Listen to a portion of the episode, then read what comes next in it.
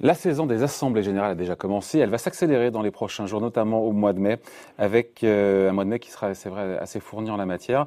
Au programme, notamment, la dissociation des fonctions de président et de directeur général. Bonjour Bruna. Bonjour David.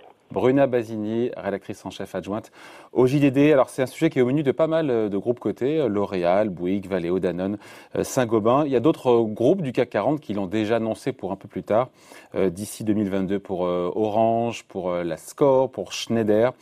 On peut dire qu'il y a une accélération, Bruna, de cette transformation de la gouvernance des groupes du CAC 40 avec cette dissociation entre le président, le directeur général. Est-ce que c'est la fin du, du PDG roi, du PDG tout-puissant Écoutez, ça en prend le chemin en tout cas, et ça répond à la pression des fameux proxys. Vous savez, ces agences de conseil en vote comme euh, ISS, Proxinvest, etc., euh, qui estiment grosso modo qu'il vaut mieux avoir quatre yeux à la tête d'une société que deux, parce que ça introduit des contre-pouvoirs.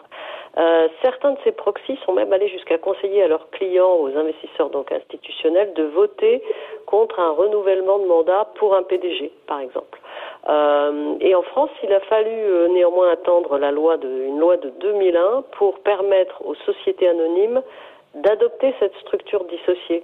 Avant, on avait effectivement le règne du PDG roi, euh, jupitérien en diable, pour faire un parallèle, et, et le pouvoir des, des, PDG était qui plus est renforcé par des conseils d'administration qui étaient très souvent à leurs mains. Et ce sera moins le cas désormais avec. Euh, on a des chiffres. Hein. Aujourd'hui, on est à peu près sur le SBF 120, un peu moins de 80, 76 sociétés cotées qui ont opté pour cette dissociation entre ces deux fonctions. Elles étaient 20 de moins, à peine 60 euh, en 2015. Il y a bah, un changement d'air avec cette idée, encore une fois, d'avoir des contre-pouvoirs et des conseils d'administration qui ne soient plus à la main du PDG. On est, on est dans l'air du temps, hein, c'est-à-dire qu'il y a cette pression forte d'abord des, des proxys dont je vous ai parlé, mais euh, avoir aujourd'hui une, une, direction euh, dissociée à la tête d'une société, euh, c'est comme avoir un signe extérieur de modernité ça envoie euh, le signal qu'il y a un partage du pouvoir, que c'est plus collaboratif, plus démocratique. Il y a, il y a beaucoup de dirigeants d'ailleurs qui, lorsqu'on parle de ce sujet, évoquent le poids croissant dans, dans, leur prise de décision des parties prenantes, c'est-à-dire que ça va bien au-delà de la dissociation des fonctions, c'est-à-dire qu'on ne dirige plus euh, uniquement en fonction euh, d'une stratégie qu'on a définie ou d'un actionnaire, mais en fonction de l'intérêt des salariés, des actionnaires, des fournisseurs, etc., des ONG. Euh, Aujourd'hui, un dirigeant ne peut plus vraiment, en tout cas à la tête d'une grande boîte, ne peut plus ignorer ces principes de bonne gouvernance et la dissociation des fonctions en fait partie, à mon sens. Après, il y a deux, deux façons, deux manières, j'ai envie de dire, de, de, dissocier la fonction euh, de président. Alors, je suis pas un expert, mais j'ai vu qu'il y avait soit président du conseil d'administration et directeur général, ce qu'on voit le plus souvent, j'ai l'impression, et soit président du conseil de surveillance et un président du directoire. Euh, quelles sont les, les nuances, les, les différences entre Oui, il y a, des différences et elles, elles sont d'ailleurs assez importantes. Quand vous avez euh, la configuration euh, président-directeur général, bon, le président, il préside le conseil d'administration et le directeur général, c'est le représentant légal de l'entreprise et c'est lui qui assure en quelque sorte la direction opérationnelle. Alors que dans la configuration conseil de surveillance directoire, c'est beaucoup plus collégial. Pourquoi? Parce que le président du conseil de surveillance, comme son nom l'indique, surveille avec son conseil la stratégie mise en œuvre par le président du directoire.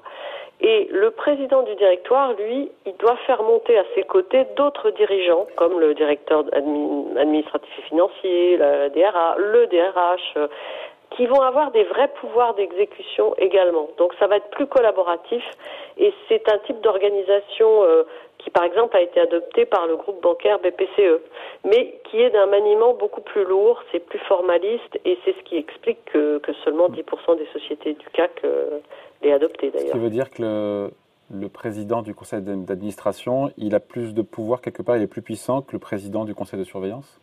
Euh, On peut dire ça, on peut dire ça d'une certaine manière, oui. Euh, mais c'est-à-dire que dans le dans la deuxième dans le deuxième cas de figure, les pouvoirs sont plus diffus, plus disséminés, si vous voulez. oui, dans, c'est dans ce cas-là, pardon, c'est dans ce cas-là, dans ce, quand c'est plus disséminé, que ça donne plus de pouvoir pour le coup, pardon, je suis trompé, au président euh, du conseil de surveillance. Oui, enfin, c'est difficile à dire parce qu'après il y a beaucoup de cas par cas. Il y a beaucoup de cas par cas, mais dans, dans ces organisations dissociées et dans le deuxième cas de figure, c'est-à-dire président du conseil de surveillance, président du directoire, euh, les, les, les rôles sont plus mieux répartis, c'est-à-dire on surveille tout en haut, on exécute et on exécute à plusieurs. Voilà, pour faire simple. Hmm. Après, quel que soit le mode choisi de, de gouvernance, de dissociation, est-ce que quand un PDG lâche les rênes, est-ce qu'il est, est qu'il se met vraiment en retrait ou est-ce que c'est pas tout ça n'est pas quelque part, euh, Bruna, un faux pour conserver le contrôle sur la bonne marche du groupe, sans le dire vraiment? Le pouvoir est, quelque chose. C'est une drogue dure, hein, l'amour du pouvoir. Donc, euh, vous imaginez bien que quelqu'un qui a été aux manettes pendant euh, des années va avoir beaucoup de mal à se mettre en retrait. mais après, ce qui joue énormément sur cette, une fois que le, le PDG devient devient euh, président, euh, etc. Euh, c'est en face comment est-ce que l'actionnariat est ventilé? Est-ce que vous avez un actionnaire dominant, majoritaire, ou est-ce que vous avez un émiettement?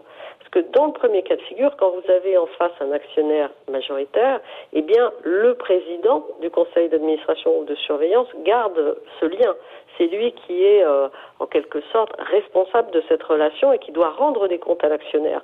Donc si le lien est fort, eh bien ça veut dire que le président, même s'il n'est plus PDG, va conserver euh, une marge de manœuvre importante. Et d'ailleurs, on a vu le contre-exemple de ça puisque quand euh, l'entente n'existe plus, alors ça peut très mal se passer. C'est ce qui a failli se passer chez Eramet, euh, puisque euh, le l'actionnaire majoritaire, les Duval, ne voulait pas renouveler Christelle Bory, PDG, à la tête de l'entreprise. Finalement, ils ont dû céder, mais ils ont obtenu la dissociation interne des fonctions de DG et de PDG.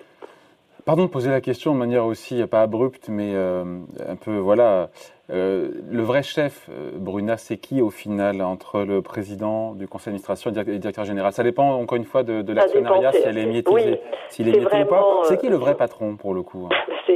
J'ai essayé de vous répondre, mais, ça dépend, c'est vraiment du cas par cas. Il y a des entreprises où le président qui n'est plus PDG continue est aux manettes et continue de, diriger et, véritable. Il a aussi un pouvoir sur le conseil d'administration, donc si vous voulez, c'est très délicat parfois. Hein, euh, le, temps fait son œuvre. Il y a, un moment où le président euh, finit par, euh, l'ancien PDG finit par lâcher vraiment du lest, mais, mais ça reste un exercice très compliqué, très compliqué. Et dans les faits, est-ce que le directeur général sera aussi puissant que l'ancien PDG avant dissociation des fonctions? Attendez, là vous m'avez perdu. Est-ce que le DG, est-ce qu'un est-ce que quand le PDG devient DG et président du conseil d'administration, est-ce que le DG finalement est aussi puissant que l'avant, que la période d'avant où il y avait un PDG oui, ça peut le devenir, hein. ça peut le devenir parce que c'est quand même une, une forme d'organisation qui se qui se banalise en quelque sorte, qui se généralise. Donc euh, les gens, enfin les les les, euh, les, dirigeants commencent à comprendre que cette répartition des pouvoirs fait sens néanmoins et qu'on ne peut pas tout faire, être à la stratégie, être à l'exécution, que c'est bien euh, d'avoir également ces contre-pouvoirs qui s'organisent, ce regard je dirais, moins dans l'action, qui est celui euh, euh, d'un conseil de surveillance ou d'un conseil d'un président de conseil d'administration, par exemple. Après, euh, quand un PDG passe la main, encore une fois, à son successeur, on s'est rendu compte là dans l'actualité que c'était l'occasion justement de dissocier la fonction. Bah oui, c'est ce qui se passe aujourd'hui. Oui, c'est l'occasion qui, oui, c'est absolument ce qui se passe. On le voit pratiquement systématiquement aujourd'hui. Quand un ancien PDG ou un PDG passe la main, euh, euh, on en profite pour euh, dissocier les fonctions. Et après, parfois, historiquement, on les réassocie. Souvent, le directeur général, à bout d'un moment, redevient PDG. C'est ce qu'il faudra scruter d'ailleurs à l'avenir pour voir si on a vraiment changé d'air. Tout à fait, ça sera un bon test. Mais vous voyez, euh, ça s'est produit chez Danone et finalement, euh, ça s'est mal terminé. Quand euh, je pense que Emmanuel Faber a, a réassocié les fonctions. Enfin, il a, il, a, il, a, il a eu les deux casquettes à nouveau pendant trois ans, mais avec le résultat qu'on sait, il a été forcé à la démission. On n'a pas dit, mais est-ce qu'il y a aussi une pression des, quelque part des fonds anglo-saxons? Vous parlez des proxys, là, des... oui. C'est ça, en fait, fait alors, Cette pression qui explique que les, que les PDG aujourd'hui, on, on l'avait déjà évoqué il y a quelques mois dans, sur Boursorama, que les PDG soient de, maintenant minoritaires au CAC 40. Hein. Oui, c'est vrai. En fait, ce qui se passe, c'est que vous avez d'abord la pression des proxys. Les proxys, ils donnent. Les proxys, ce sont les organismes qui conseillent les, actionnaires les dans actionnaires, la façon de voter. Voilà, et notamment les actionnaires institutionnels, les investisseurs institutionnels.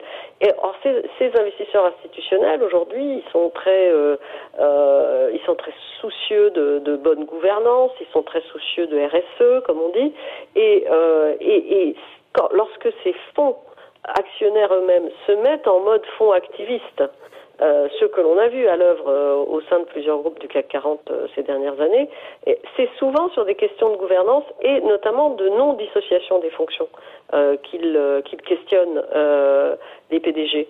Donc, donc avec des résultats qu'on qu a vu chez Danone, on va le voir chez Score, là aussi, la, la double, l'association des, des, fonctions par, par le, le, le, PDG de Nixter a été questionnée et finalement, il va y avoir dissociation euh, l'an prochain.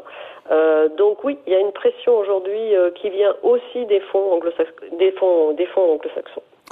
Voilà donc Assemblée générale à scruter avec cette accélération des, des, AG à venir et puis cette euh, voilà, nouveau mode de gouvernance, dissociation des fonctions de, de président euh, et de directeur général. Explication signée Bruna Basini pour le JDD. Merci Bruna. Merci David. Au revoir. Salut.